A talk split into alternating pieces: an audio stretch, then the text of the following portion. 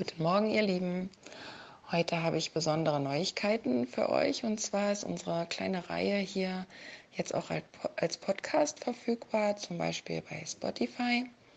Und wir begrüßen natürlich auch die Podcast-Hörer. Und im Moment sind wir dabei, uns anzuschauen, was sagt die Schrift über den Messias? Wie muss der Messias sein? Was sind die Verheißungen? Was hat Gott gesagt? Und wir haben uns besonders die Stellen angeschaut, die davon sprechen, dass er ein Nachkomme Davids ist. Wir haben gesehen, wie wichtig es ist, dass er ein Nachkomme Davids ist und was Gott darüber spricht. Und ähm, wenn wir uns diese Stellen angeschaut haben, haben wir gesehen, dass er als Herrscher dargestellt wird, als König, als jemand, der regiert. Und das ist ein Punkt, der vor allem äh, für die Juden schwer zu sehen ist, weil Jeschua, er wird als König kommen, das wissen wir, darauf warten wir, aber bei seinem ersten Kommen kam er nicht als König. Und das sind die Stellen, die schwieriger zu sehen sind. Und wo wir sehen, dass er leiden muss. Denken wir an Jesaja 53. Und ähm, wir sagen dann, dass er bei seinem zweiten Kommen kommt er als Jeschua ben David, also als Jeschua, Sohn des David, als ein Herrscher. Und bei seinem ersten Kommen kam er als Jeschua ben Josef. Josef, ihr wisst es, wurde von seinen Brüdern ähm, nun ja nicht besonders gemocht. Er wurde von den Brüdern verkauft in die Fremde, musste einiges leiden dort. Und so sehen wir das erste Kommen des Messias auch. Er wurde von seinen Brüdern verkauft. Erinnern wir uns daran, wie die führenden äh, Juden der Sanhedrin sogar die Römer quasi angefleht hat, ihn zu töten. Ja, sie haben gesagt, äh, wir haben keine Möglichkeit, eine Todesstrafe zu vollziehen, aber wir wollen ihn tot sehen. Und so ging er in die Fremde. Er kam zuerst zu den Heiden, aber bei den Heiden wurde er so Josef auch. Ja, Josef bekam ägyptische Kleider und Jesus äh, bekam einen griechischen Namen, eine griechische Kleidung. Und die Brüder konnten ihn nicht erkennen. Und genauso ist es heute. Der Messias wird so dargestellt, dass kein Jude ihn erkennen kann.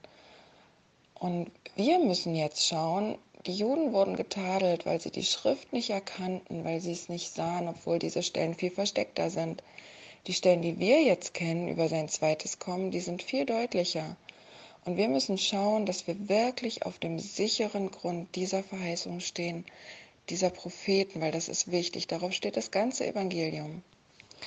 Und ich möchte mit euch jetzt noch äh, die zwei Verse, die im Hesekiel stehen, äh, durchgehen. Und dann sind wir mit der Reihe dann auch fertig. Und zuerst haben wir Hesekiel 34 in Vers 23. Und ich will ihnen einen einzigen Hirten erwecken, der sie weiden soll, nämlich meinen Knecht David. Der wird sie weiden und soll ihr Hirte sein. Und Gott selbst sagt ähm, ein paar Verse vorher, in Vers 11, so spricht Gott, ja, da haben wir wieder dieses Tetragramm, ja, siehe, ich will mich meiner Herde selbst annehmen und sie suchen wie ein Hirte seine Schafe sucht, wenn sie von seiner Herde verirrt sind, so will ich meine Schafe suchen und will sie erretten von allen Orten, wohin sie zerstreut waren zur Zeit, als es trüb und finster war. Ich will sie aus allen Völkern herausführen, aus allen Ländern sammeln, will sie in ihr Land bringen und will sie weiden auf den Bergen Israels, in den Tälern und an allen Plätzen des Landes. Und da müssen wir sehen, dass es mindestens äh, zwei Herden gibt. Also es gibt die, die Herde Juda, ja, Jeshua sagt ja, ich sende euch nur zu den Schafen des Hauses Israel, also die, die im Land waren, aber das Nordreich Israel war ja schon lange außer Landes und buchstäblich in alle Länder zerstreut. Und er sagt dann in äh, Johannes äh, 10, Vers 16, und ich habe noch andere Schafe, die sind nicht aus diesem Stall. Auch sie muss ich herführen, und sie werden meine Stimme hören, und es wird eine Herde und ein Hirte werden. Und wir erinnern uns beim Auszug aus Ägypten, ging ganz viel Ägypter mit, ganz viel Mischvolk, ganz viel andere, die sich anschlossen. Und genauso ist es hier. Jeschua sammelt seine ganze Herde von überall zusammen sowieso. Und dazu kommen noch ganz viel, die sich anschließen, die sagen, es ist großartig, mit diesem Gott zu leben. Das ist toll, was ich von ihm weiß. Das ist wunderbar, was er für mich tut. Seine Liebe ist, ist unwahrscheinlich. Seine Weisheit ist total cool. Ich möchte da dazu gehören. Und das sind diese anderen Schafe und die will der gute Hirte auch sammeln. Und wir sehen hier aber, ein einziger Hirte gibt es. Ja? Und Jeschua sagt hier auch, eine Herde, ein Hirte. Und ähm, der nächste Vers, der im Hesekiel steht, ist in Hesekiel 37, Vers 24. Und mein Knecht David soll ihr König sein und der einzige Hirte für sie alle. Und sie sollen wandeln in meinen Rechten und meine Gebote halten und danach tun. Wir sehen hier also, er ist Hirte und König, also wirklich nach dem Vorbild König Davids. Sie sollen wandeln in meinen Rechten, meine Gebote halten und danach tun. Und meine Lieben, das ist der neue Bund. Wir lesen in Hesekiel 36, Vers 26, ich will euch ein neues Herz und einen neuen Geist in euch geben und will das steinerne Herz aus eurem Fleisch wegnehmen und euch ein fleischernes Herz geben. Ich will meinen Geist in euch geben und will solche Leute aus euch machen, die in meinen Geboten wandeln und meine Rechte halten und danach tun. Und das ist der neue Bund, in dem wir leben. Normalerweise waren diese Gebote auf Steintafeln beschrieben, die den steinernen Herzen entsprachen. So war unser Herz, aber durch Jeshua soll unser Herz äh, fleischern werden, es soll voller Liebe werden zu Gott und zu seinen Geboten, das gehört dazu. Und wir sehen hier, der König sagt, sie sollen, es ist ein einziger Hirte, ein einziger Herde. Und sie sollen wandeln in meinen Rechten und meine Gebote halten und danach tun. Wenn du zu diesem Hirten gehörst und zu dieser Herde, dann sollst du in seinen Rechten wandeln und seine Gebote halten und danach tun.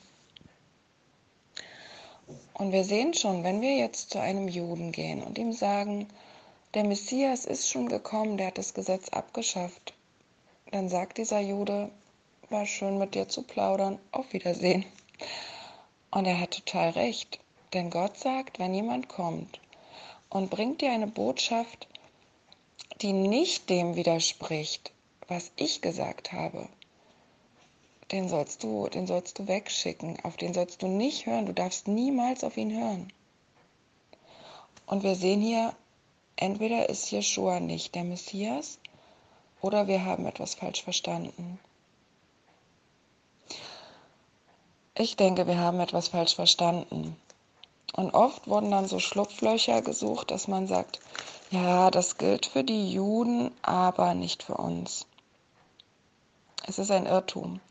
In Jesaja 56, Vers 3 lesen wir, und der Fremde, der sich Jahwe zugewandt hat, soll nicht sagen, Jahwe wird mich getrennt halten von seinem Volk.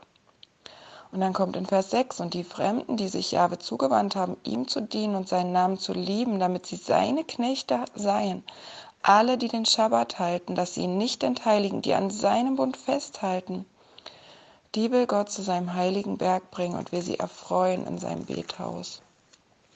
Also es ist eine einzige Herde. Niemand soll sagen, Gott wird hier getrennte Sachen machen. Es ist eine Herde, ein Hirte.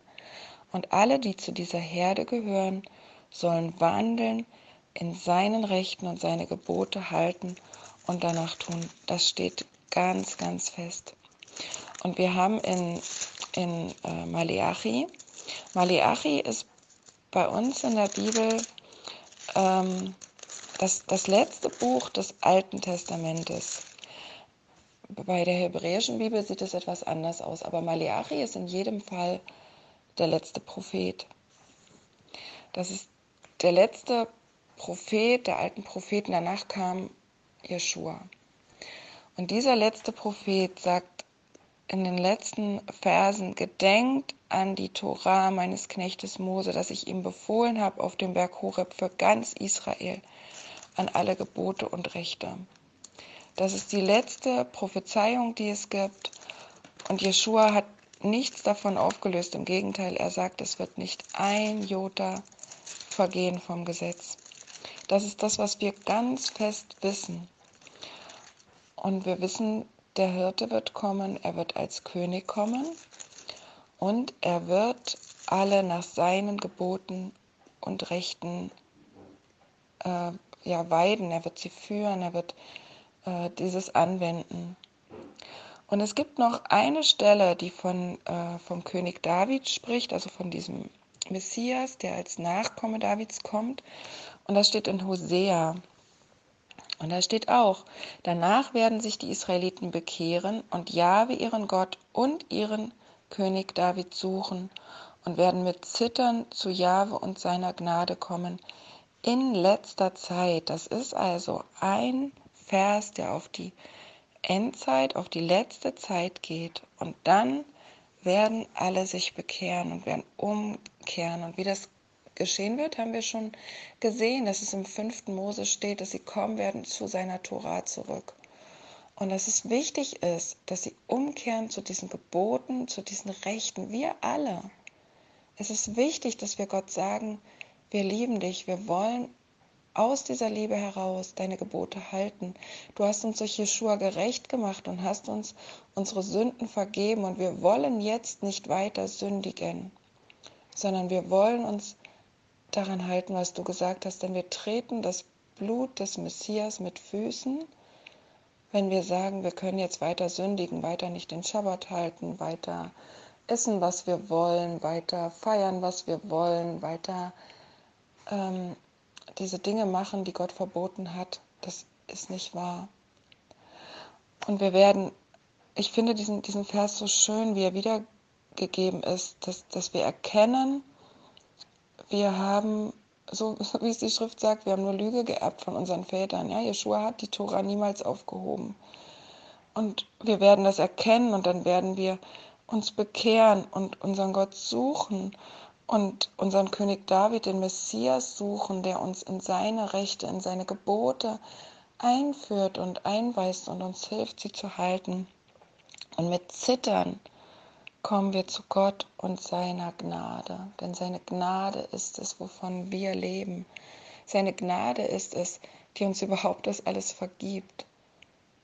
Und diese Gnade, meine Lieben, die wollen wir nicht mit Füßen treten die wollen wir dankbar annehmen und wollen sagen, Herr, hier bin ich. Danke, dass du mir vergibst. Danke, dass das Blut Jeschuas mich gerecht macht.